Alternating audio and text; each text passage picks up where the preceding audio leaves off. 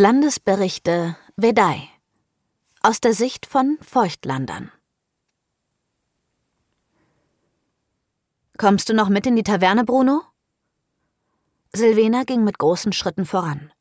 Bruno, die Schriftrollen unter den Arm geklemmt, versuchte gleichzeitig nichts zu verlieren und Schritt zu halten.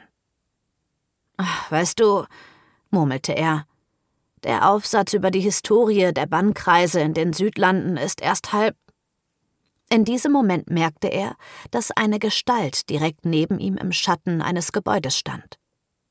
Dunkel verschleiert und völlig unbewegt. Bruno machte erschrocken einen Satz zur Seite. Ich sehe dich, erklang es beinahe unbeteiligt aus dem Schatten. Bruno kratzte sich sein kurzes, stark gelocktes Haar und versuchte mit zusammengekniffenen Augen mehr von der Gestalt zu erkennen. Sie hielt einen langen Speer in der Hand, der sie selbst überragte. Ich sehe dich. Bruno konnte das Grinsen in Silvanas Stimme beinahe hören. Dann ergriff sie ihn energisch am Ellbogen und zog ihn weiter. Wer war das? Ein Vedai. Ist das ein Volk? Bruno versuchte im Gehen den Nacken zu verrenken, aber die Schwärze der Schatten hatte die Gestalt schon wieder verschluckt.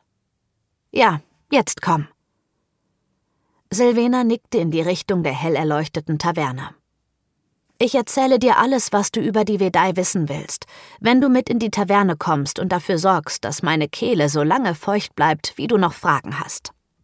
Ihr Grinsen zeigte, dass sie ganz genau wusste, dass sie an diesem Abend blau wie das Meer aus der Taverne gehen würde, und das ohne einen Heller gezahlt zu haben. Also, ja, die Vedai sind ein Volk. Sie kommen aus der Wüste. Was für eine Wüste? Sie nennen sie das dreifache Land, mit irgendeiner blumigen Erklärung, die danach klingt, als wäre es nicht so witzig dort zu leben. Uns nennen sie bei jeder Gelegenheit Feuchtländer. Bruno hatte einen kleinen Einzeltisch gefunden, Silvena gleich zwei Met bestellt und den Tisch unter Papier begraben. Seine Feder flog in unglaublicher Geschwindigkeit über das Pergament. Warum sagen Sie, ich sehe dich? fragte er, ohne aufzublicken. Ganz ehrlich, keine Ahnung.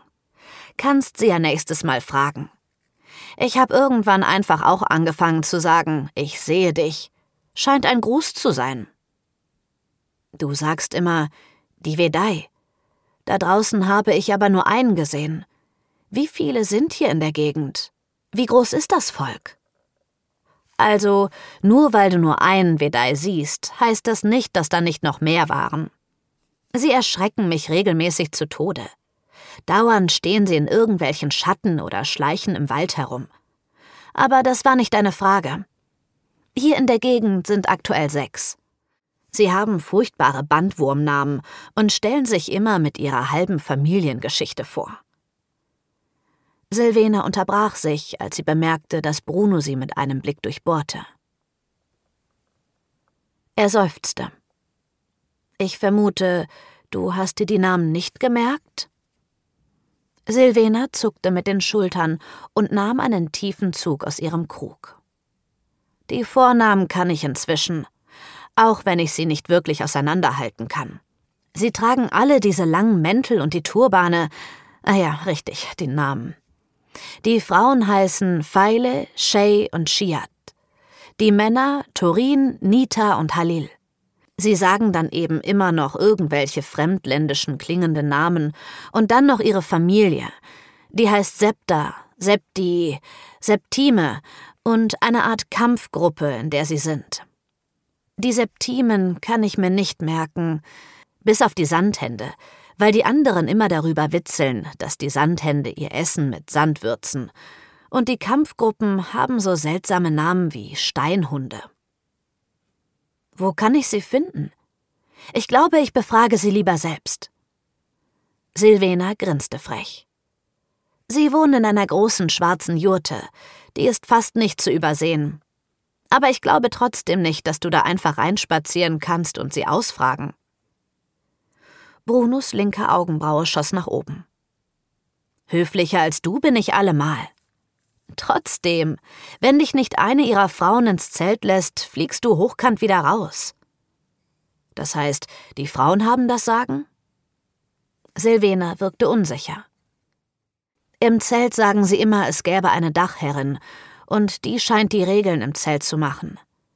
Aber wenn ich ihnen draußen begegne, habe ich nicht das Gefühl, dass die Frauen die Männer befehligen. Naja, wenn ich diese Dachherrin besteche, dass sie mich hineinlässt, dann kann ich die wissenschaftlichen Feinheiten ja selbst herausfinden, murmelte Bruno. Ich bin mir nicht sicher, ob die Vedai das Konzept von Bestechung verstehen, grinste Silvena. Aber noch ist etwas Met in meinem Krug, daher kann ich dir noch ein paar Sachen sagen. Sie kämpfen viel, gerne und gut. Ich habe selten einen Vedai je ohne diesen Turban gesehen, aber mit nackter Haut haben sie trotzdem kein Problem. Sie lachen über die verrücktesten Sachen und werden wütend aus völlig skurrilen Gründen. Frag sie niemals nach den Schwiegereltern. Oh, und sie reden die ganze Zeit von dem Gieto oder so ähnlich. Scheint eine Mischung aus Religion und Gesetzgebung zu sein. Gieto. Brunos Augen leuchten. Das bedeutet Ehre und Schuld in der alten Sprache. Erzähl mir mehr.